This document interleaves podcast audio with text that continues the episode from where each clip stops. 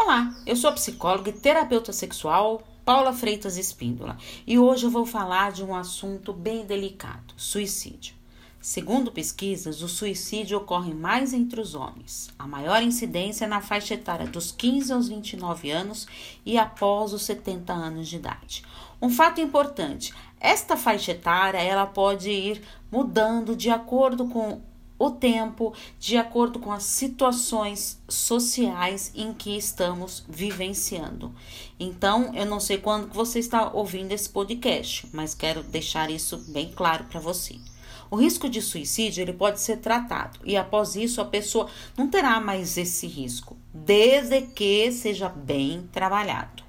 Caso contrário, quando a pessoa não está sendo tratada, cada tentativa aumenta ainda mais a chance de tentar o suicídio novamente.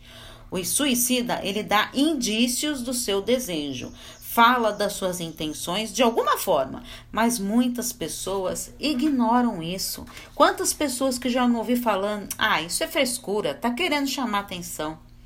Geralmente, o suicida ele apresenta uma tristeza excessivamente um sofrimento constante, um isolamento social, mudança de comportamento, alterações de humor, ansiedade, depressão, uso de substâncias como álcool, drogas ou remédios, perda de interesse, apatia, raiva e ódio descontrolados, vergonha, culpa e raiva de si mesmo, uma baixa autoestima, descaso com a própria aparência, simulação de melhora melhora repentina que poderá ser simplesmente por já ter tomado a sua decisão pelo suicídio.